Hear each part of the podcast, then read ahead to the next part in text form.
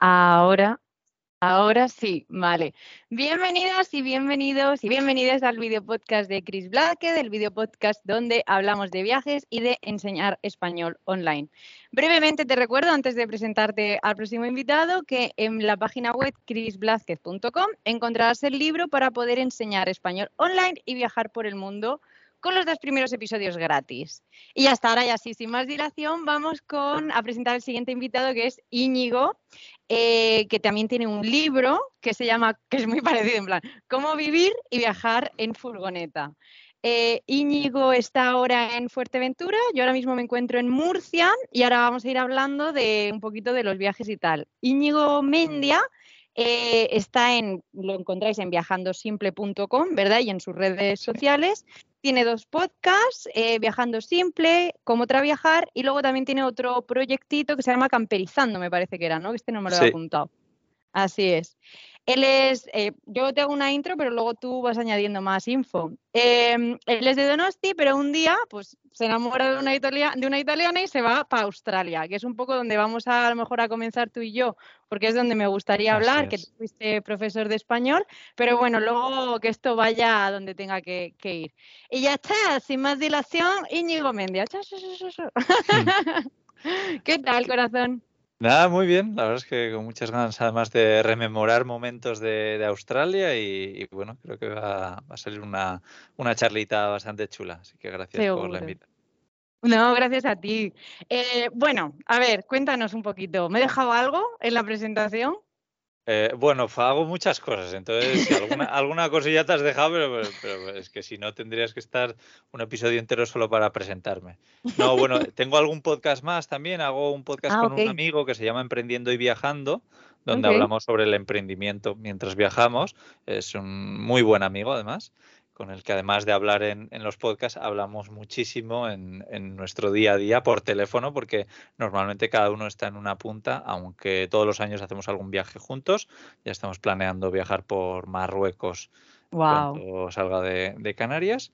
Y, bueno, sí, pero básicamente me has presentado muy bien. Perfecto. Bueno, entonces tú cuéntanos, estás en Fuerteventura, pero tú, bueno, ahora estás en un camión y tal, pero yo quiero centrarme un poquito en, esa parte de Australia, porque es donde tú empiezas a conocer esa vida camper y además es donde eh, enseñas español online, eh, perdón, no online, ¿no? Presencial. Eh, pero cuéntanos un poquito sobre Australia. Sí, bueno, Australia para mí significó muchísimo porque han habido muchos cambios, ¿no? Por ejemplo, ahí empecé a viajar. Yo hasta irme a Australia no diría que me gustaba viajar. O sea, sí que viajaba de vez en cuando, pues porque toca, ¿no? Vacaciones con amigos y tal, pero no lo disfrutaba especialmente. en cambio, efectivamente, en Donosti yo conocí a, una chica, una chica italiana, eh, empezamos a salir juntos, ella se volvió a Italia, tuvimos una relación a distancia y dijimos, bueno, así no, no podemos seguir. Entonces yo me fui a, a Italia, pasé ahí tres meses o así, pero eh, decidimos buscar un sitio en el mundo para empezar una, vida juntos. Ah, y así fue como cogimos el mapa del mundo, que tengo muy buen recuerdo de ese momento, y venga, pues ¿a dónde podríamos ir? Bueno, ella acaba de terminar la carrera de arquitectura, entonces, claro, lo ideal era un, país donde pudiese encontrar trabajo como arquitecta, ¿no? Y, así aparecían pues países como pues, Brasil, Canadá, China, eh, Estados Unidos, Australia, Nueva Zelanda. Y bueno, yo tenía claro que Australia era el que más me llamaba la atención y ella, bueno, tampoco está tan convencida, pero bueno, hay que, hay que nos fuimos y antes de ir yo dije, mira, vamos a, como todo lo planeamos con bastante tiempo, dije, pues ser profesor de español creo que es algo que me podría funcionar allí y voy a, voy a hacer un curso para aprender a ser profesor de español, ¿no? Porque eh, al final eh, siempre decimos, bueno, ya, yo ya sé hablar español, se lo puedo enseñar a todo el mundo. Sí, pero si sabes un poco cómo hacerlo, yo creo que te sientes más cómodo y no tienes ese mm, tiene un nombre, el, esto, el, síndrome del impostor, ¿no? Eso eh, Pues un poco para curar eso, dije, vamos a hacer un curso de, de L, ¿no? De español como lengua extranjera.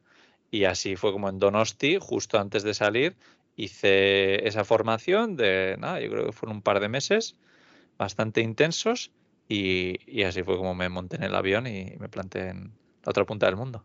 Pero ¿y por qué profe de español? O sea, ¿por qué no traductor? Bueno, traductor a lo mejor porque hay que estudiar más, o, pero no sé, ¿por qué profe de español? Buena pregunta, pues la verdad es que me, disculpo porque tengo muy mala memoria, pero no me acuerdo de, dónde me vino esto de profesor de español. Eh, ni idea. O sea, es que absolutamente ni idea de si alguien me lo comentó, si es que vi el curso. Ni idea, la verdad es que no, no, ah, pues ya está, bueno, pues ya está, lo hiciste para allá para la aventura. Y, estuviste entonces trabajando, bueno, primero me dijiste la otra vez, ¿no? Cuando me, hiciste tu entrevista que hiciste unas prácticas allí en Donosti, creo. Sí, bueno, el mismo curso tenía prácticas. Entonces estaba muy bien porque era un curso que era, si no me equivoco, a las tardes, a partir de la segunda semana, ya estábamos haciendo, dando clase a alumnos. Eran, eran, alumnos que estaban aprendiendo español y luego pues daban clases extra gratis, ellos no pagaban por esas clases, con nosotros. Y entonces, eh, y claro, yo tengo un recuerdo buenísimo de esas primeras clases de estar tenso en lo siguiente y, me acuerdo que, luego el resto de alumnos nos autoevaluábamos, ¿no? Y, muchos jóvenes, se te ha visto muy cómodo, muy tranquilo y tal. Yo, pero ¿cómo? Tranquilo, si estaba atacado de los nervios. Lo bueno es que, no, no, se me notaba. Qué bueno. ¿Y qué, qué tal esas primeras como impresiones? Dijiste, esto es lo mío, esto no sé. Muy bien. La verdad es que bastante bien. Sí.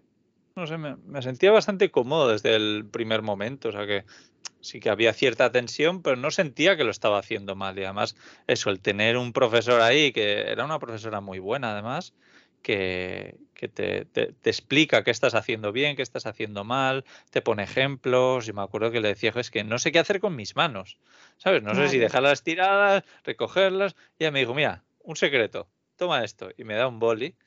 Y con un boli en la mano ya vas a ver cómo se te, se te pasan todos esos Mm, pájaros por la cabeza que tienes. Qué buen consejo, qué guay. Que, por cierto, quería preguntarte qué es del, Instituto Cervantes, el curso o qué? Sí. Del Cervantes. yo hice también un curso del Cervantes y también encantada.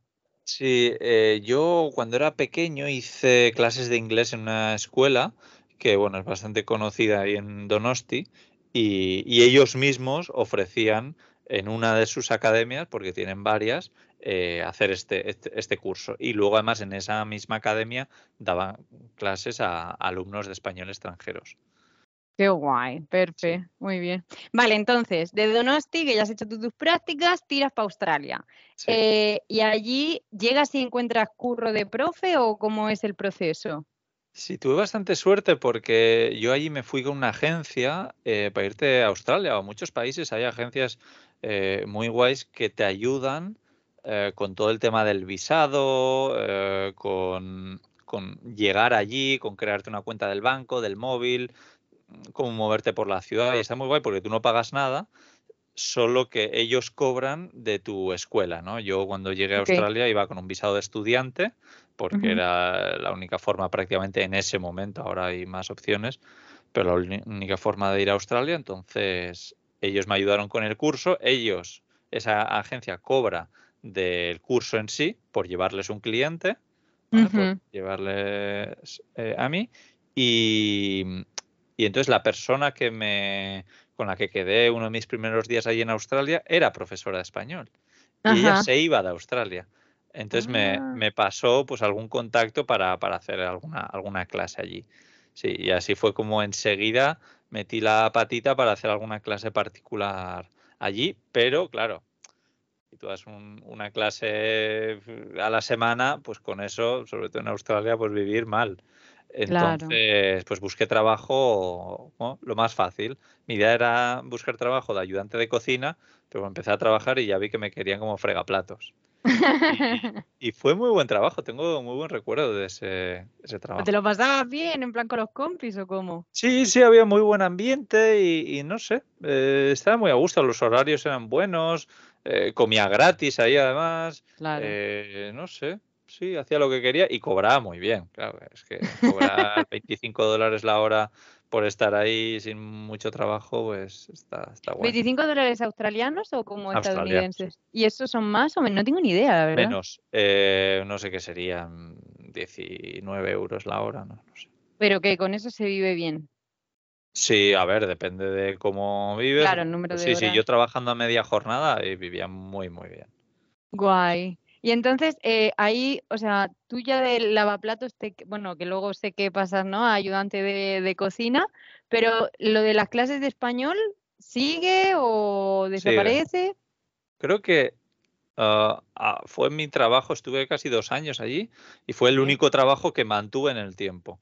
Eh, daba menos o más clases, pero fue el único. En cambio, el resto de trabajo siempre iba cambiando. Pues en este sitio, yo qué sé, estaría cuatro o cinco meses hasta que de repente un día llegó el jefe, que yo ni le había conocido en todos estos meses, y, y era, era horrible. Y entonces yo ya dije, eh, ¿se va a quedar el jefe? Me dijeron que sí, dije, pues me voy.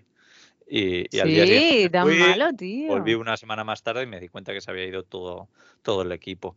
Eh, sí, sí, era, era horrible. En cambio, el tema de las clases de español estaba encantado. No tenía muchos alumnos, pero me, me gustaba mucho hacerlo, sí, sí, y cobraba bastante bien también. Claro, qué guay. Y mm, qué te iba a decir, ya para terminar el, el rollo de español, que pongo un, un paréntesis, que me gusta simplemente aclararlo, que bueno, yo también he hecho curso de español, pero lo que es para empezar, empezar, no, no hace falta, lo digo para las oyentes, que, mm, que se pueden dar clases como tutora, no como profesora profesional, y, y que se puede empezar a dar clase, ver si te gusta, y si ya te gusta, pues entonces ya ahí puedes como profesionalizarte un poquito más. Pero que, Sí. que está guay, como dices tú, pues para tener la confianza, el Sí, saber. yo lo hice por eso, sobre todo. Claro, sí, y es guay. Y, y antes de cerrar el bloque, mm, profe, y ya empezar con el rollo viajes, eh, ¿tienes como alguna actividad que digas tú, esta que bien me lo pasé, qué chulo fue, o alguna cosita así en Bueno, eh, como te digo, empecé, si no me equivoco, con una persona, luego empecé, hice algunas clases eh, gru- pequeñas grupales, pues que era el padre y la hija y una amiga de la hija, ¿no? Era un poco curioso. Y me gustaba mucho dar así en pequeños, en pequeños grupitos, pero luego tengo muy buen recuerdo de haber enseñado a unos niños. Me ¿En pusieron a dar clase de unos niños, no me acuerdo qué años tendrían. Cinco, entre 5 y 10 años, más o menos, pues el pequeño 5 y, la- mayor 10 o algo así. Y hacía muchos juegos que para mí eran muy guays, pues eh, lo que hacía era eh, hacer como cartulinas tipo el memory, donde está, pues yo qué Sí. sé, una fruta y luego el nombre de esa fruta en español, ¿no? Y las íbamos escondiendo por toda la casa y nos poníamos a buscar. Entonces, joder, pues eh, tengo muy, muy buen recuerdo de, de estar con los, con los niños, sí. Y luego también eh, creo que fue el último alumno que, que tuve, Patrick, que al final era casi como un amigo, un señor de, bueno, un señor, tendría 50 años, y, y estaba con una chica colombiana, creo que era, sí, colombiana. Entonces, para, bueno, pues, eh, para viajar con ella allí y tal, quería aprender español.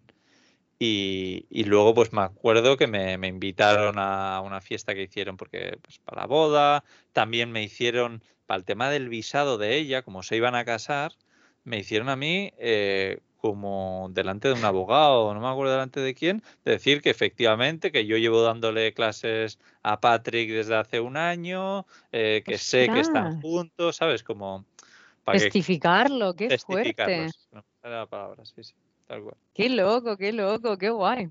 Bueno, entonces te moló la experiencia, pero sin embargo me parece curioso porque no seguiste, o sea, estuviste dos años, pero ya lo que son las clases las, la- no, no, no las continuaste, ¿no? Bueno, claro, yo me fui de Australia, entonces, claro, las clases Y ahí el presenciales era, online era todavía no había petado, ¿no? No, la verdad es que a mí ni se me pasó por la cabeza en ningún momento, yo creo. No, no. Y luego cuando volví a, a Donosti, eh, sí que creo que me, me ofrecía dar clases en, en una escuela para, para aprender español para extranjeros, pero bueno, no, no me cogieron y tampoco me volví loco y, vol- y volví a mi trabajo antiguo, ¿no? Digamos. Vale, vale.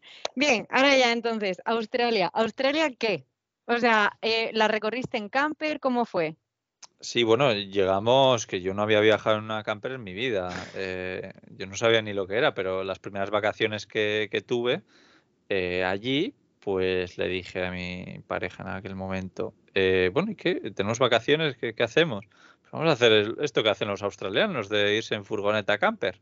Y alquilamos una furgoneta y a mí me, me flipó, me, me encantó tanto que al nada más entregarla ya estaba buscando furgonetas camper, que en ese momento no teníamos casi dinero y con creo que 800 euros compré el mismo modelo que habíamos alquilado, pero sin ser camper. En realidad por dentro estaba vacía, o sea, eran asientos y yo lo que hacía era hacer pequeñas escapadas viajando, eh, o sea, durmiendo ahí en la en, el monovolumen. No, directamente en los asientos. Eh, reclinaba a todos y dormía ahí.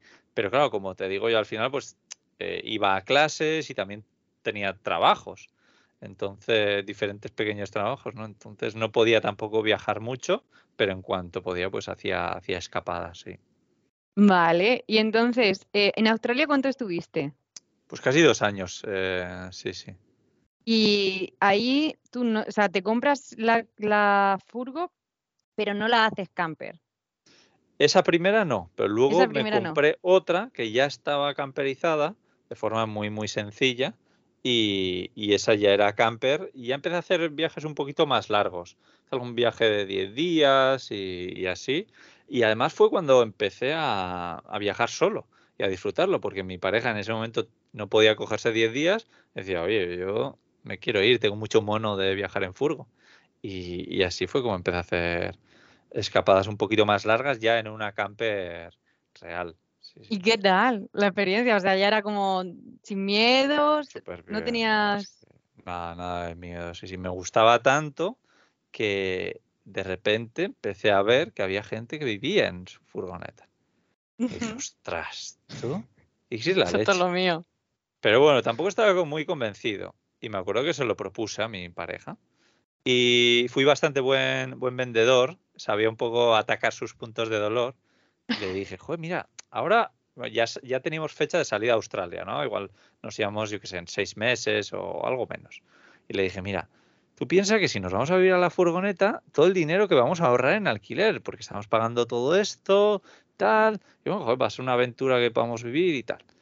Y, y así fue como en una tercera furgoneta que ya era mucho mejor, ya se podía levantar el techo, podíamos estar de pie, tenía cocina, ya era algo mucho mejor, porque claro, según eh, mis ingresos o nuestros ingresos iban creciendo, pues te podías permitir cosas un poco mejores, ¿no? Pero bueno, ya te digo que esta furgoneta en la que empezamos a vivir, creo que nos costó 3.000 euros o algo así al cambio, que no es nada. Sí, exactamente. O por lo menos ahora con los precios que, hay. Claro, claro. Vale, y entonces pregunta, ¿tú ya allí eh, con esa furgo eras minimalista o el minimalismo vino un poquito más tarde o cómo fue? Mm, yo creo que era un poco minimalista, pero tampoco muy, muy poco. O sea que. No, yo creo que ahí, ahí empezó probablemente así más, más de lleno. Claro, lo que hicimos fue eh, todo lo que teníamos en la casa, ponerlo en un anuncio. Ah, ok. No, porque no iba a entrar todo en la furgoneta. tú imagínate todo lo que tiene una persona normal en su casa, de repente meterlo en una furgoneta. Lo normal es que no entre. Además, de dos personas. Y, y, entonces cogimos, hicimos dos cajas enormes de 20 kilos, me acuerdo cada una, porque era el límite, si no me equivoco y lo enviamos, eh, bueno, ella me imagino que lo enviaría a Roma, no me acuerdo si lo envió a Roma y yo lo envié a Donosti. Y, y, lo que sí que necesitaba sí o sí fue con lo que, lo, que llevé en la furgoneta esos meses eh, antes de, de, dejar Australia, sí. Y ahí entonces en esa furgo estuvisteis seis meses. Bueno, yo sí, ella creo que al segundo mes dijo esto, aquí te quedas, yo esto no lo aguanto. esto no es lo mío. Se fue a una casa compartida, pero no, sabe, no, me acuerdo qué problemas tenía, que no estaba muy a gusto y se volvió. Entonces estuvo un mes y pico así en la casa y luego, luego se volvió. Sí, sí. Y trabajábamos, yo iba a clase, trabajaba, ella trabajaba también, a la vez que vivíamos en la furgoneta, hasta que, pues a falta de un, bueno, no sé cuándo, más o menos, no me acuerdo, eh, mira, sí, no, no, fue un mes, un mes antes de dejar Australia, vendimos la furgoneta y cogimos a la costa este, porque habíamos viajado mucho por la costa oeste donde vivíamos, pero la costa este, que es un poco lo más famoso, además de Australia, ¿no? Eh, donde está Sydney, donde está en Melbourne, donde está la Great Ocean Road, eh, todo esto, pues no lo habíamos visto. dijimos, oye, pues por lo menos vámonos allí, ¿no? Y cruzamos, bueno, 4.500 kilómetros en avión. Y, ah, vale, claro. Sí, porque claro, si no... La ya habías vendido, claro y nos alquilamos una furgoneta allí para celebrar un poco mi cumpleaños también, porque era alquilarte una furgo un mes, imagínate, en Australia, era bastante caro. Y fuimos también a un festival que había por ahí en Byron Bay, me acuerdo, un festival súper importante, el mejor de Australia. Y, y, nada, estuvimos un mesecito viajando por, por esa costa ya sin trabajar. Y ya te... ¿Fue cuando ya dijiste esto, o sea, es lo mío, esto que con esto quiero, o todavía no lo tenías como forma de vida? O sea, no lo tenías mm. claro. A ver, o sea, yo sabía que me gustaba mucho, pero claro, de ahí a... O sea, yo sabía que cuando... Eh, es más, yo volví a Donosti eh, con la idea de un poco de, asentarnos allí, ¿no? De olvidarme esto de viajecitos y tal. Y, y no, no, al final yo, bueno, era una experiencia lo de Australia y a ver qué, qué pasaba. ¿Y qué pasa entonces? Después de Australia. Sí, bueno, hicimos un viajecito como mochileros por el sudeste asiático. Y luego volvimos a, Donosti, nos asentamos un poco ahí y creo espera, espera, y en el, espera, espera, y en el sudeste asiático, viste, porque es una duda que tengo, eh, ¿se ven furgos o, se, o veis? Yo diría que no vi ni una. Es que tiene que ser más complicado estratégicamente, ¿no? Bueno, al final depende de por qué países, o sea, pues al final Camboya, Vietnam, eh, Tailandia, todo eso está perfectamente comunicado un país con otro. ¿no? Empezamos por Indonesia, que son islas, pues ahí complicado. Pero quitando Indonesia, no sé muy bien por qué no hace. Sí que he entrevistado a, alguna, a unas chicas, por ejemplo, hace poco que se fueron hasta Japón desde España en furgoneta, pero no, es, no es lo habitual. Claro, claro, qué chulo. Vale, entonces, ¿os hacéis el, el sudeste asiático más o menos cuánto tiempo? Un mes, un mes creo que estuvimos. Hicimos un mes la costa este de Australia y otro mes el sudeste asiático. ¿Y qué fue, o sea, te, tuvo que haber contraste, en plan, de Australia a sudeste asiático? Sí, a ver, yo echaba de menos la furgoneta. O sea, para mí viajar con una mochila había estado muy bien hasta, hasta que conocí el mundo de las furgonetas. Luego, claro. Como, no sé. También fue un viaje que ahora lo haría totalmente distinto. O sea, vimos muchas cosas en un mes. Nos movimos por cuatro países, creo, Indonesia, Vietnam, Tailandia y Camboya. ¿sabes? A semana, más o menos. Ah, que en realidad mi plan era, oye, si estamos en Australia y tenemos que volver a España, en vez de gastarme 500 euros en un vuelo, ¿por qué no me gasto 100 euros en cinco vuelos distintos? Y así recorro un poquito el mundo, ¿no? Y, así fue como viajamos un poco por, por el sudeste asiático buscando vuelos baratos. Y luego encontramos uno muy barato desde Tailandia hasta Suecia. Y así fue como hicimos el, gran viaje. Qué guay. Bueno, entonces, eh, a Suecia, o sea, tú te haces tu mes en, te haces un mes en Australia y otro en sudeste asiático, ¿llegas a Suecia? Sí, Suecia porque era muy barato y estuvimos ahí unos poquitos días y luego ya fuimos a, casa. Pero bajando o en avión. No, en avión, no, no, coger un vuelo barato y Vale, vale. Vale, y entonces, em, ahora quiero preguntarte, ya, ya, bueno, no, espérate, tú llegas a Donosti, pero tú te asientas, pero no empiezas con la furgo, ¿no? No, no, yo no tenía ninguna furgo, no tenía ningún vehículo, no tenía nada. ¿Y cuándo empiezas a comprarte furgos? Pues cuando lo dejé con mi pareja, creo que llegamos en, a finales de 2015, lo dejamos en 2016, no me acuerdo cuándo, y yo creo que ahí ya me empecé a plantear, joder, tengo que, tengo que hacer cambios en mi vida y tal. Y en 2017 creo que fue cuando me compré la primera furgo en, Europa, con los 5.000 euros que tenía ahorrados. O sea, me gasté todo el dinero que tenía en, una furgoneta, además de los años 80. ¿Y qué tal esa? Ah, súper bien, yo tengo un muy, muy buen recuerdo. Eh, ¿Qué, ¿Qué hiciste con ella? ¿Qué viajes hiciste? hice muchas mini escapadas, pero luego llegó un día que le dije a mi jefe me propuso algo un poco raro, que era, oye, eh, ahora en temporada baja, como que me quería poner a, media jornada o algo así, ¿no? Y yo le dije, mira, ¿por qué no trabajo a jornada completa hasta este día? Y luego durante uno o dos meses, lo que tú veas, no trabajo, no me pagas, me cojo con una excedencia, es temporada baja, creo que a ti te viene bien, a mí también, y hice eso. Y ¿De qué era el trabajo? Trabajaba en una empresa de pisos turísticos. Ok. Era un trabajo muy guay. Pero claro, ¿En plan tipo inmobiliario o algo así? Una especie de inmobiliaria, pero bueno, más guay, porque al final eh, llegaban eh, muchos viajeros de todo el mundo a la oficina, les acompañábamos al piso, les explicabas un poco pues, cómo moverte por Donosti, eh, cuando había problemas, pues organizábamos cómo solucionarlos, ibas al piso, oye, a ver, y tal, esto no funciona, intentaba hacer lo que podía y normalmente pues era llamar a un, lo que sea, ¿no? Eh, organizar un poco también las, las limpiezas de, los pisos, eh, a las personas que las limpiaban. Y, sí, no sé, a mí era un trabajo que me, me gustaba mucho. ¿A ti lo de los extranjeros te mola estar así, no? Sí, mira, pues cuando te digo que compré la furgoneta y que quería hacer un cambio en mi vida, también otra cosa que empecé a hacer fue hospedar a gente en mi casa a través de Couchsurfing. Claro, y eso para mí cambió la vida, sí, sí. es que es la, a mí me pasó, yo empecé en Couchsurfing, bueno, la primera vez que yo lo hice fue porque un amigo me lo recomendó para ahorrarme dinero, para ahorrarme dinero en Inglaterra, y luego dije, ah, pero si esto está súper chulo, conoces a gente súper random que de otra manera no conocerías. Y en Italia empecé yo a hospedar a gente todavía más random y, pero ya, claro, ya lo eliges, ¿no? Porque lo otro vas. Y, y, desde entonces siempre, siempre, siempre lo hago, intento pedir. La verdad que cuando he estado viajando en furgo lo he pedido menos. Pero hay veces que sí, que hemos viajado en furgo cuando estuvimos por, por Sudamérica y digo, vamos a pedir, ¿por qué? Yo qué sé, por conocer a gente. O sea, de estas cosas que acabas, pues a lo mejor en casa de unos eh, venezolanos en, en Santiago de Chile y acabas comiendo arepas, pero en Santiago de Chile, que dices, súper random. Eso mola. Y, me dio la sensación de que dentro de mi grupo de amigos era un poco como el incomprendido, ¿no? Ya. Y en cambio me di cuenta, ¿cómo puede ser que gente que venga de todo el mundo a hospedarse en mi casa tenga muchos más parecidos conmigo que no mis amigos de toda la vida que han vivido eh, donde he vivido yo y todo, sí.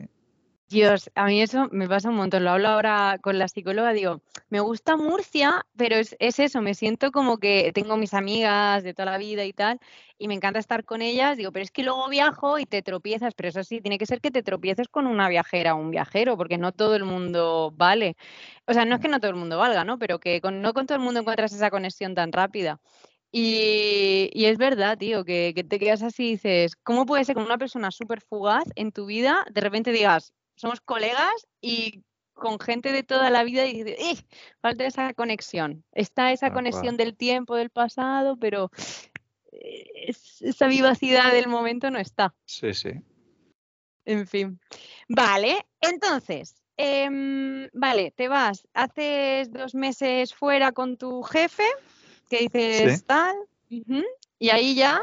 No, a mí eso me, me encantó y yo juraría que en ese viaje y dije, pero esto yo lo podría hacer mucho más tiempo. Y eso que era una furgoneta muy sencilla, que, ¿sabes? Que, joder, que pasé frío, porque me acuerdo que no me acuerdo, era temporada baja. Entonces me fui al sur de Portugal, por ejemplo, y hacía fresquito, pero está súper feliz. Y se me quedó eso ahí, esa, esa idea, y sin más. Pero ya el año siguiente, que me puse a leer un libro que es La Semana Laboral de Cuatro Horas, sí, de Tim donde hablaba sobre vivir viajando, hablaba sobre emprender. Y dije, ostras, igual todo, e, todo esto que, que me gustaría hacer, pero lo veo totalmente imposible, igual en realidad emprendiendo pues una buena herramienta para hacerlo, ¿no? Porque también el conocer a un montón de gente en mi casa, claro, hospedé a más de 60 personas en dos años a través de Couchsurfing en casa. Y cada uno, o bueno, mm, la gran mayoría viajaban muchísimo. Pero claro, siempre en mi cabeza había una excusa. Bueno, él lo puede hacer porque tiene una empresa de marketing. No, claro, este lo puede hacer porque es diseñador gráfico. Ah, ella también lo puede hacer porque sabe trabajar en una granja y, trabaja X meses al año. Y dije, joder, pues en realidad hay muchos trabajos posibles que creo que uno de esos por lo menos podré hacer. Pues esa era una pregunta que tenía. Eh, y antes de que, de que sigas con la parte del emprendimiento, si quieres nos metemos ahora. ¿Cuáles han sido los trabajos más raros que has conocido de gente que ha ido viajando en furgo o como sea? Raros, pero raro guay, en el sentido de decir, wow, o sea, te puedes vivir con esto. Sí, pues ahora me queda un poco en blanco. No, déjame darle una vuelta y si luego se me ocurre te, cuento algunos, pero efectivamente hay, hay algunos curiosos. Pero bueno, es que, es que todos además son, son muy diferentes los unos de los otros. Eh, sí, bueno, luego, luego le damos. Si me ocurre algo, te, cuento. Vale. Entonces, eh, te lees la semana laboral, la semana laboral de cuatro horas, y ahí ya es cuando surge la magia. Sí, entonces voy a donde, a donde mi jefe, que es un poco lo que contaba el manual de ese libro, de la semana laboral de cuatro horas, es proponerle a tu jefe el, el trabajar online, ¿no? que a ver, te da muchas pistas de cómo hacerlo bien, que yo no lo hice muy bien, pero, pero bueno, pues le, dije, oye, sé que hay muchas cosas como, pues eso, llevar a los huéspedes a su casa físicamente, eso no lo voy a poder hacer, pero hacemos mucho con el ordenador, de gestión de reservas, responder correos, un montón de cosas. Eh, ¿Por qué no me, me, dejas hacerlo online? Y se rió de mí y me dijo, hombre, Íñigo, si eso fuese posible, lo haría yo y no tú. Y yo, ah". Y le dije, bueno, pues lo siento, pero me voy. Y, le dije, mira, o sea, estoy contento en el trabajo, estoy contigo, contento contigo, pero quiero probar a vivir viajando. Tengo el miedo de que llegue el momento de arrepentirme de no haberlo intentado, ¿sabes? Claro. imagínate que de repente llega un momento que me pasa algo físicamente o, me tengo que hacer cargo de mi padre enfermo, yo qué sé. Eh, Lo que pues sea. En realidad, yo me estaba poniendo muchas excusas, ¿no? Que era el dinero, es la excusa que nos ponemos casi todos. Pero en realidad no había nada fuerte que, que, me atase a, a, estar allí. Eh, y, y, bueno, pues empecé a estudiar algunas cositas que creía que me, me iban a poder ayudar en el momento que, que, yo lo dejase. Como yo le dije a mi jefe, mira, si quieres me voy en, en dos semanas o si quieres me voy en tres meses, pero me voy. Pero que irme me voy. Yo te lo pongo muy fácil. Si quieres me voy mañana o en tres meses, cuando tú quieras, cuando mejor te venga. Si quieres buscar a alguien, tal. Y, me dijo, ¿y te quedarías la temporada de verano? yo, no, no, no. Eh, Porque esto era en invierno, ¿no? tres meses. Eso yo creo que se lo diría, yo que sé, en febrero, en marzo o algo así de 2018. Sí. Y entonces ya eh, me ya lo dejas ahí. Y el 29 de junio yo me voy. Ya me había comprado una furgoneta nueva, un poquito mejor, que me la iba a hacer yo. Entonces, mientras trabajaba, yo me la iba haciendo en mis tiempos libres. Y, y, bueno, pues así fue como el 29 de junio de 2018 salí de viaje a Europa sin fecha de vuelta, con la furgoneta sin terminar. No tenía luces, no tenía baldas, pero yo me había puesto esa fecha, pues sabía que si no me la ponía, iba, eh, siempre iba a haber alguna excusa para no, eh, ya ah, un poco más, un poco más. Dijo, el 29 de junio, más verano, es, buen momento y tal. Y me fui pues a viajar primero por Francia, por Suiza, por Austria, Alemania y así. Pues son países, ¿sabes qué? Uno de mis miedos, ahora antes que hablábamos de los miedos, y ahora por cierto más, más, más hecho reírme porque nosotros cuando salimos de, de, Sudamérica, o sea, de Paraguay, salimos también, no teníamos ni agua, o sea, pero ni agua ni, ni el espacio para lavar los platos. Compramos un cubo, o sea, un cubo grande que se encontró Raúl y dijo, esto para lavar platos. Digo, pues me parece muy bien. Yo de uno con la botella de agua de dos litros, que hacía de grifo, y el otro a lavar, ¿sabes? Súper rudimentario. Eh, pero bueno, volviendo a lo de Europa, yo ahora viajo. A mitad de noviembre voy a hacer primero un viaje por España en bicicleta, pues porque es mi cultura, eh, y entonces al final se rompe, yo de bicis no tengo ni idea, entonces se rompe algo, pues puedo comunicarme, pero uno de mis miedos, que, es el, lo que hablamos antes de empezar, es el tema, y mira que yo tengo mis ingresos, eh, tengo mi trabajo, entre comillas, fijo dentro del emprendimiento, pero tengo mucho miedo em, al viajar por Francia, Suiza, no sé si la pisaré o no, pero Alemania, tipo por el que es más caro. ¿Tú eso cómo lo llevaste?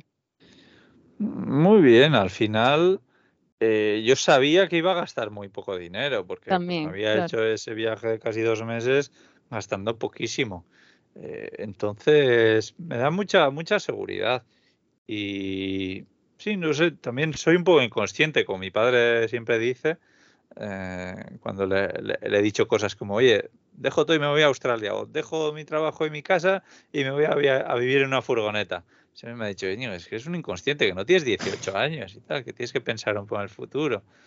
Y bueno, pues creo que por esa suerte de inconsciencia, pues, pues no, no tenía ningún miedo. Sí que me pasó, por ejemplo, justo en la frontera al entrar en Suiza, que se me estropeó la furgoneta.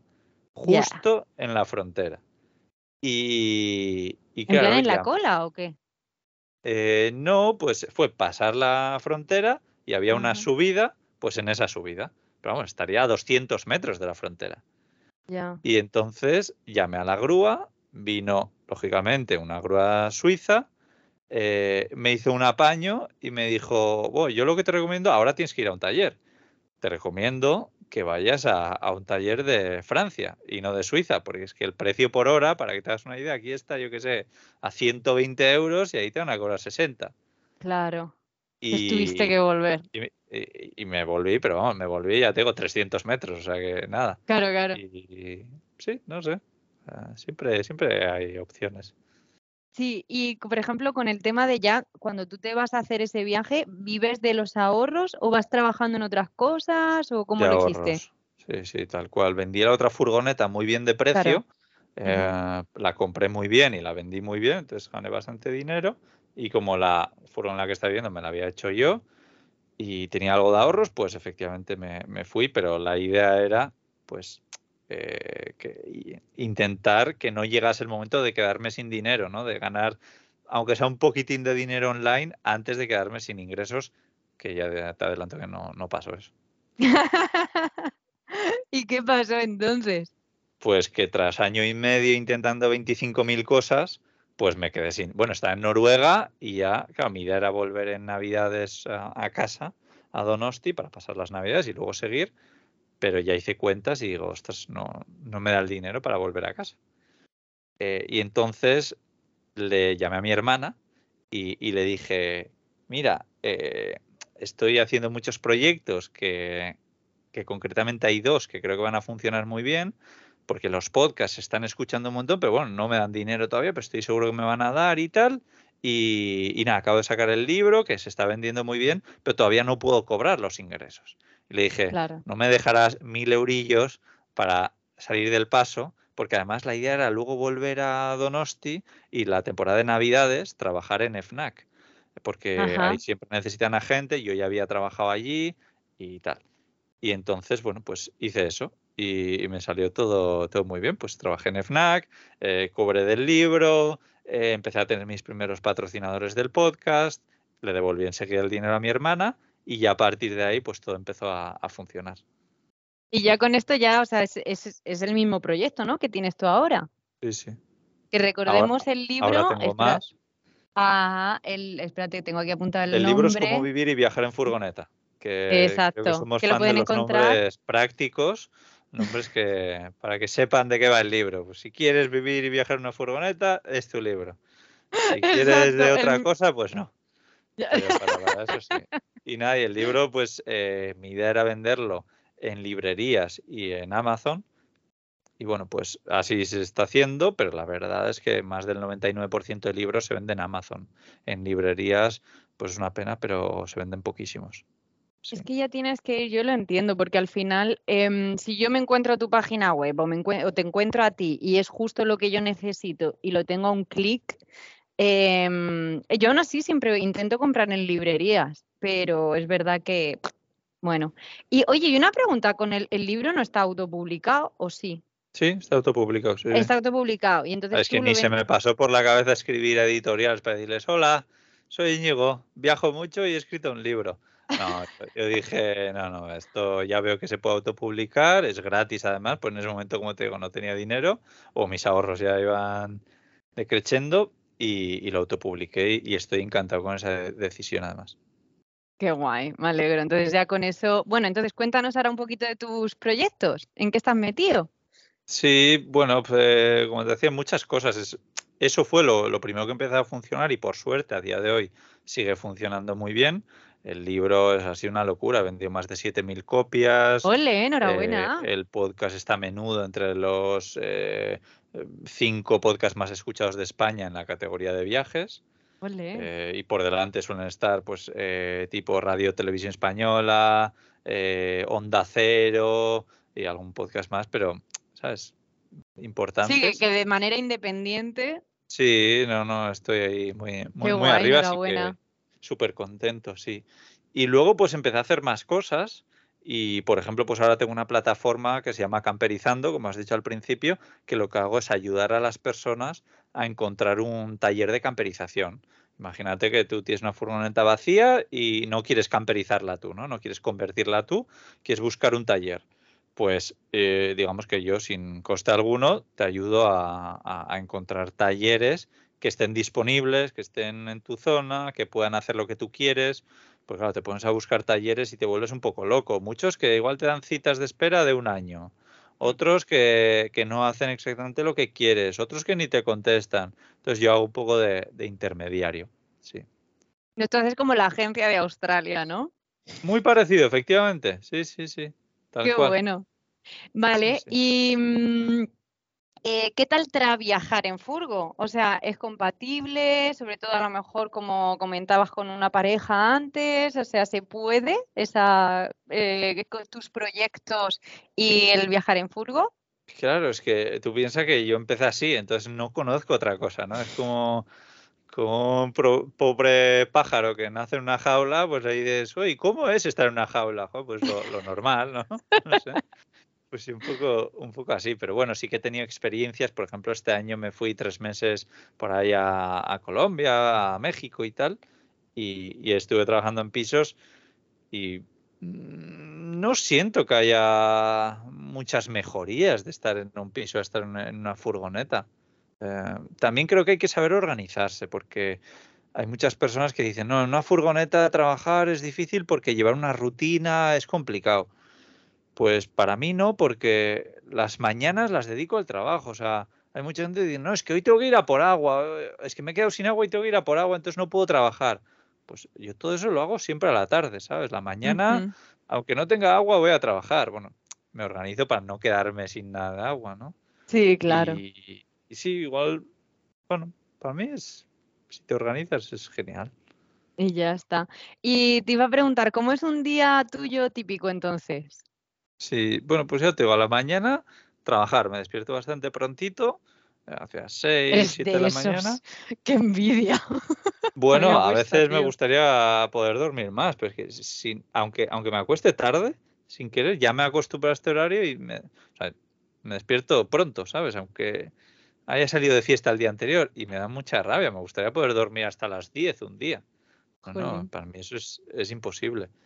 Y, sí, pues empiezo a trabajar eh, y suelo estar trabajando, yo que sé, hasta el mediodía más o menos.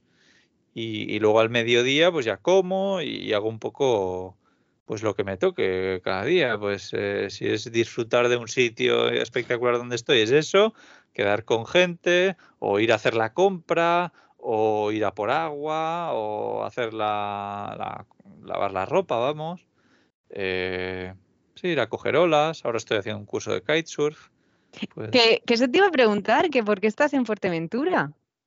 Bueno, pues mira, en enero de este año eh, mi idea era, lo tenía bastante claro, irme a Grecia, Turquía, por ahí, pero me vi un documental de bodyboard, de, bueno, de surf y tal, y me acuerdo que era la noche, me estaba viendo el documental y digo, joder, ¿qué hago yo yéndome a, ahí a Grecia, a Turquía, que no hay nada de olas, con lo que me apetece ir a coger olas. Y, así fue como hice un cambio de planes y dije, pues me voy a Canarias. Y, nada, pues aquí me aquí llegué. Y, aquí la idea es estar un añito, así creo que llegue en mayo de 2023 y mínimo hasta mayo del 2024 voy a estar, probablemente. Más. Pero, y, y, yo es una de las cosas que tengo así como, pero claro, estos son, imagino que frenos que nos ponemos, pero me da como un, mm, no sé cómo explicarte, como rollo que me agobio de pensar estar en una isla, que luego evidentemente la isla no Bueno, son ocho. Son ocho, son muy diferentes las unas de las otras.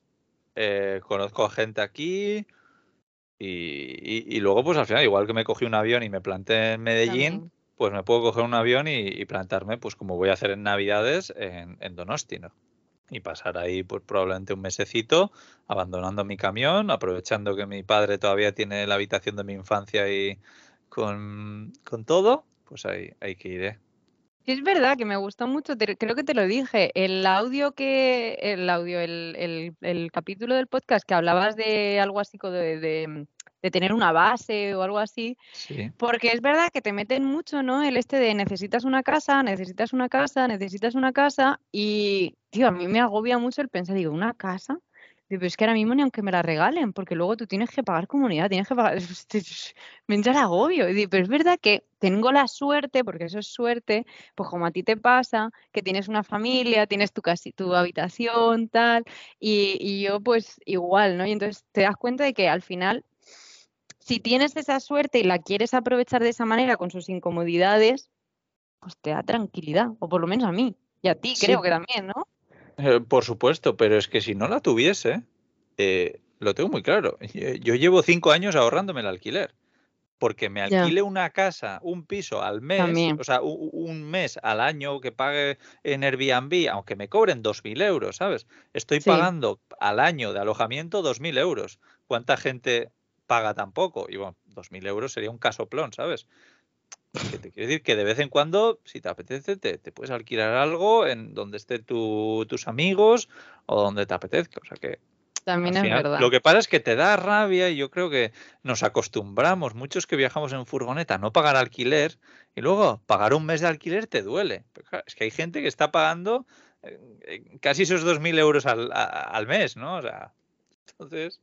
Es verdad, es verdad. Yo, por ejemplo, cuando estuvimos en Paraguay, que estuvimos, eh, creo que fueron al final seis o siete meses viviendo en, en una casa, era como, estamos pagando una casa súper cara, que eran 400 eh, euros, creo, no llegaba a los dos, y, era como, a ver, pero está mueblada y luego en cuanto queramos nos vamos con la furgo y ya no, escúchameis. Y luego estuvimos un año viajando en furgoneta y alguna vez, sí, al principio sobre todo, que estábamos los dos, que estábamos, que queríamos trabajar, necesitábamos, estábamos aprendiendo. Porque me gusta comentarlo, es como, tú vas aprendiendo, vas acomodándote y vas luego también acomodando la furgoneta, que repito que no teníamos ni agua. Entonces, poco a poco te vas dando cuenta y luego dices, coño, pero si es que es eso. Oye, vamos en, en Chile, salíamos a comer sushi, que era carísimo. Em, a comer sushi prácticamente todos los viernes. Digo, tío, estamos pagando alquiler, vamos a comprarnos, vamos a salir, ¿sabes? en Argentina, que era más económico por, por desgracia, por la situación que tiene, vamos a salir, tío, a tomarnos aquí el desayuno fuera. ¿sabes? Que cuesta dos euricos, que... Sí, sí. En fin. Muy bien. Y... ¿Qué países, y ya vamos a ir si quieres terminando, te han volado la cabeza? Pues Noruega, eh, Australia, Escocia. Sí, yo te diría que pueden ser el, top 3. ¿Por qué? Noruega, es, un espectáculo. O sea, mires a donde mires.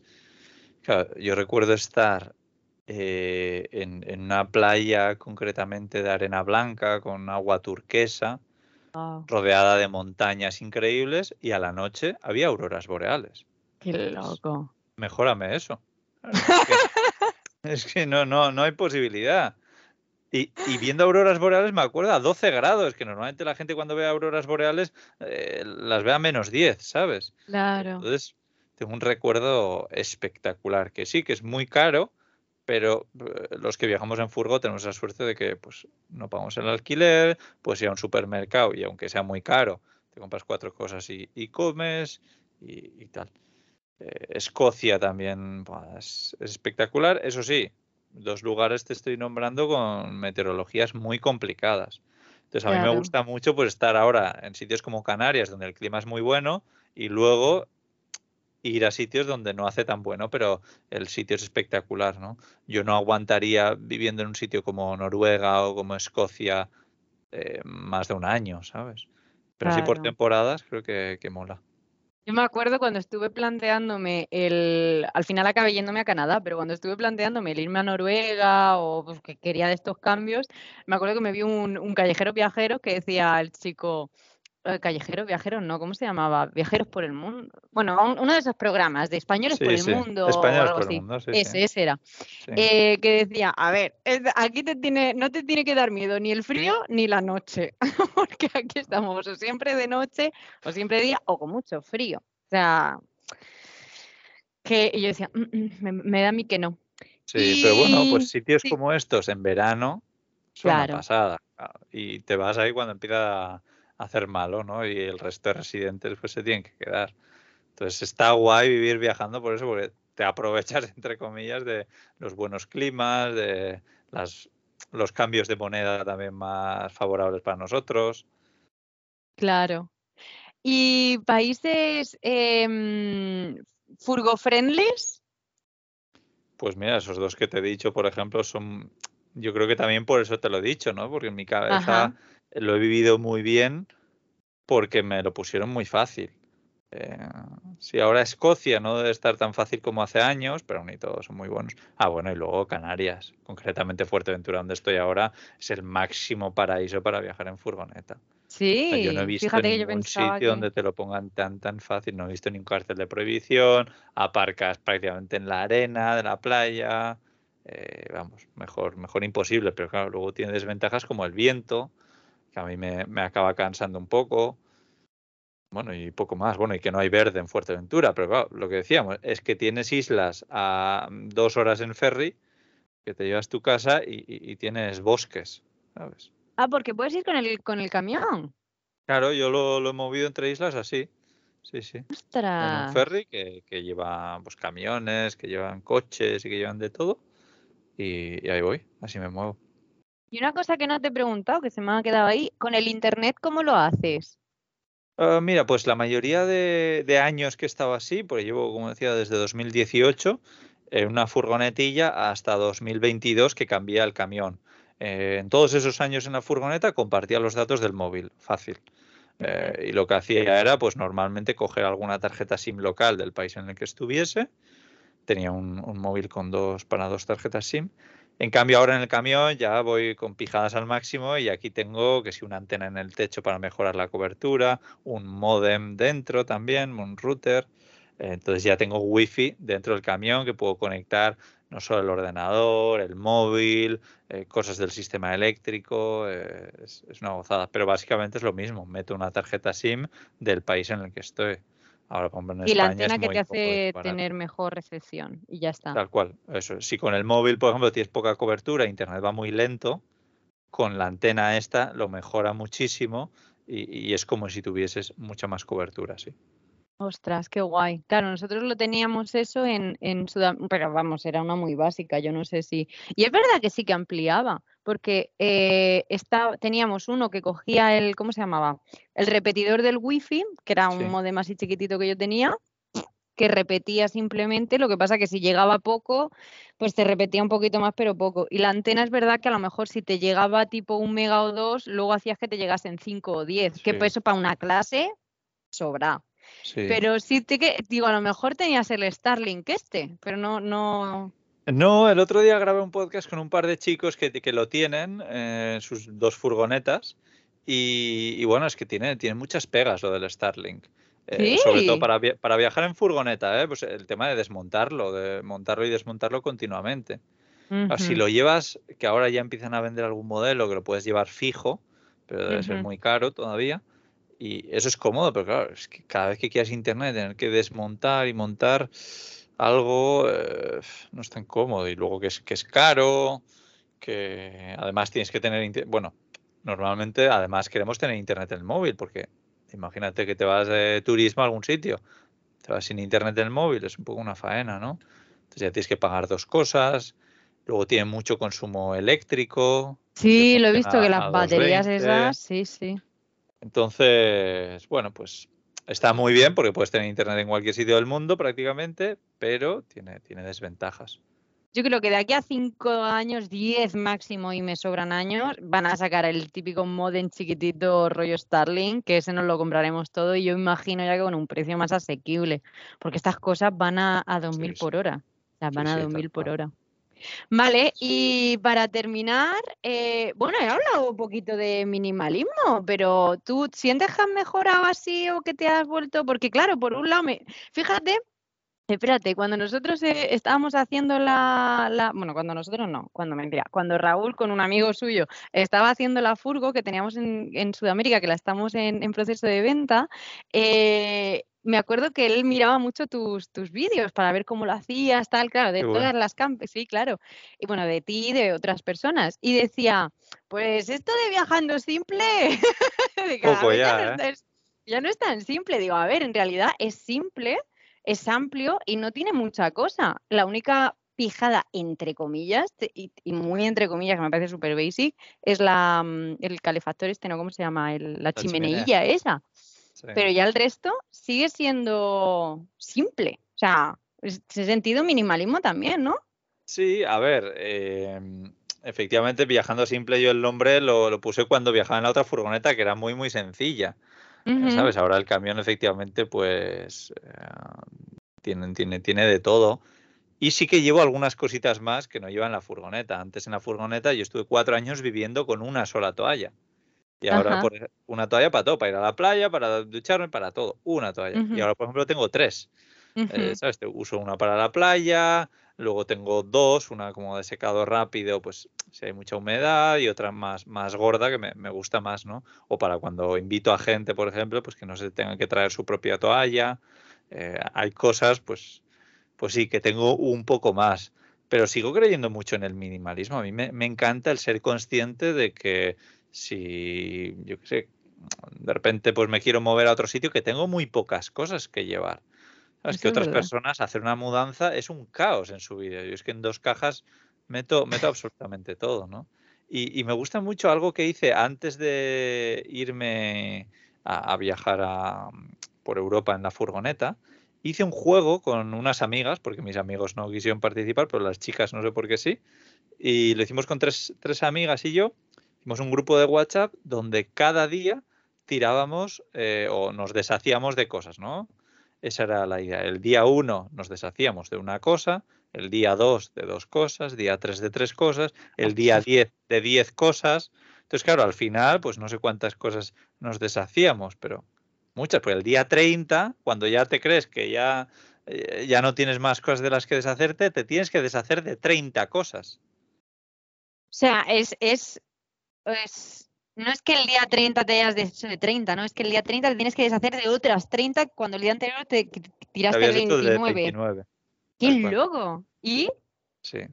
bueno, pues lo hicimos con juego a ver quién llegaba más lejos y, nada, creo que un par llegamos hasta, hasta el final. ¡Ole! Es, es, a mí me vino muy bien.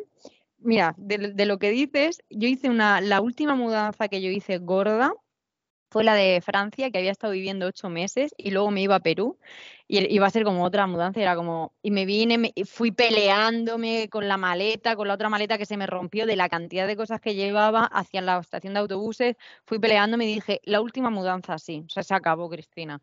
Y me leí el libro este, no sé si te has leído, el de la Maricondo. Claro, por supuesto, me encanta. El de la Maricondo. A mí este para mí fue un antes y un después, porque te lo juro, la tontería esta de coger una camiseta y decir, claro, porque lo, lo primero que te viene es, ay, es que qué feliz fui yo con esta camiseta, ay, los buenos momentos. Camisetas o X cosas, da igual, sige lo que sea. Y te quedas así y dices, ya tío, pero es que hace cuánto que no me la pongo, o hace cuánto que no uso esta cosa. Y a mí me ayudó mucho. Pero es verdad que todavía el apego este me cuesta, ¿eh? pero digo, eh, venga, no da igual, si es una cosa, ya podré comprar otra en otro sitio, en otro momento. Pero es verdad que si no das espacio para, mm, que no es tanto tirar por tirar, ¿no? Sino más dar espacio a que entren cosas nuevas, así lo veo yo. Sí, a mí me gusta mucho también pensar que, vale, yo esto no lo estoy usando y hay otra persona que le podría venir muy bien tener esto. Bueno, no voy a ser tan egoísta de quedarme algo ahí cogiendo polvo simplemente porque me, me, en su día pues me le tenía cariño o lo que sea. Sí, sí, es, es, complicado tirar, pero es verdad que una vez que empieza, lo es verdad que también lo hice yo como rollete juego, en plan, venga, va a, tirar cosas y aprovechar cada viaje siempre para revender que, encima dices tú, pues sacas dinero. Sí, y, sí. y si no, pues mira, te lo quitas y otra persona siempre donar, donar, nunca tirar, que yo muchas veces digo, tiro esto, digo, a ver, al cepillo de dientes no, pero, pero una camisetica sí, sí, siempre dono. Vale, y ahora sí, ya, para terminar, eh, quiero que te des dos consejos, uno al Íñigo, profesor de español, de qué, qué consejo te darías, y luego al Íñigo que empezaba a viajar en furgoneta, a viajar por el mundo. Vale, bueno, al, al profesor eh, creo que lo tengo bastante claro, que es que me, me- meterme en el mundo online. Porque, claro, igual esto ahora se ve como muy claro en 2023, pero claro, esto hace pues 10 años cuando yo lo estaba haciendo, pues no, pero ahora joder, lo veo clarísimo. Pues claro, yo tenía que ir a, a- las casas de las personas a darles clase, tragarme colas, porque además yo vivía en una ciudad con muchos atascos. Hombre, uno de los motivos por los que me compré un coche era por eso. O sea, lo complica todo muchísimo con lo fácil que es oye, empezar a hacer clases online. Eh, clarísimo, vamos. Sí, sí. Que a ver, que por supuesto hacer una clase presencial mola más, guay, pero, pero tiene tantos o tiene tantas ventajas el hacerlo online que hay que poner en una balanza. O sea, sí, sí, luego que accedes a todo el mundo en vez de a los que viven en la ciudad donde vivo yo. Eso es brutal. Muy guay. Y me ha encantado ese consejo. ¿Y el que te darías a- al Íñigo que empieza a viajar en furgo? Mm, yo creo que un poco, bueno, por supuesto el viajar más despacio, que esto creo que nos pasa a todos, que cuando podemos viajar mucho, viajas mucho y viajas muy rápido, te mueves mucho, eh, pasas un día en cada sitio. En cambio ahora, pues es rarísimo que esté menos de tres días eh, aparcado en un mismo sitio, ¿sabes? Y muchas veces me muevo y me muevo un kilómetro, ¿sabes? De, o sea, digo, "Ah, vamos a esa playita que está ahí que ya he estado andando, ya he ido andando y la, la conozco. Sí, pero del, del mundo más del emprendimiento, por ejemplo, yo lo que me, me diría de todo lo que he vivido es que, que fracase sin miedo, que todos esos fracasos que me gusta llamarlo en realidad no son fracasos, sino son aprendizajes. Eh, Yo no me gano hoy la, vida porque sí, sino gracias a los fracasos, entre comillas, que tuve. Llámalos fracasos o aprendizajes pero, pero creo que fracasar en esto es buenísimo porque aprendes mucho, mucho, mucho, mucho más que en cualquier clase o, o lo que sea. Está guay fracasar, aprender. Me encanta y además con un objetivo claro, yo creo que es eso, si juntas el fracaso en, Sí. como un aprendizaje y con tu objetivo claro, al final te pasa lo que te pasó en Noruega, de déjame esto, pero que enseguida ya verás tú que lo gestiono. Tal cual. Y luego hay mucha gente que dice, no, ojo, es que lo malo es de que eh, dicen que de cada 10 emprendimientos, 9 fracasan. Y yo digo, eso es buenísimo, solo tengo que probar 10 emprendimientos para triunfar con uno. Y ya, Ya está, está. Y, y tío. es que fue mi caso, ¿eh? porque yo eso lo escuché más tarde, pero fue mi caso. Yo probé como 10 cosas diferentes para poder dar con la clave que fueron bueno, los podcasts y el libro. Qué guay, tío. Y bueno, tu- tus otros proyectos que también van para adelante. Sí, camperizando también funciona muy bien. Estamos ayudando a mucha gente, a los talleres les llevamos muchos clientes. Así que Es un win-win, tío. Me alegro mucho, de verdad, de verdad. Así que nada, Íñigo, muchísimas, muchísimas gracias. Eh, repetimos que te pueden encontrar en Viajando Simple, en tu podcast Viajando Simple y cómo otra viajar, el otro podcast que es Emprendi- Emprendiendo y viajando, muy divertido. Emprendiendo y Viajando. ¿Ese lo haces con Carles? Sí, con o- Carles. Ah, sí, con. Carles, lo, lo voy a ver el, el jueves. Y, Ah, y ya, sí, muchísimas gracias también. Y, y ya está, solo me queda eso, decirte que muchas, muchas gracias por tu tiempo y, y que un besito muy grande. Muy bien, muchísimas gracias por este ratito y, y nada, espero que coincidamos en persona por ahí en algún sitio. Exacto, luego no me voy a ir a Fuerteventura, a la bici. ya dando una broma. Un besito corazón, chao, chao. Un beso, chao. Gracias.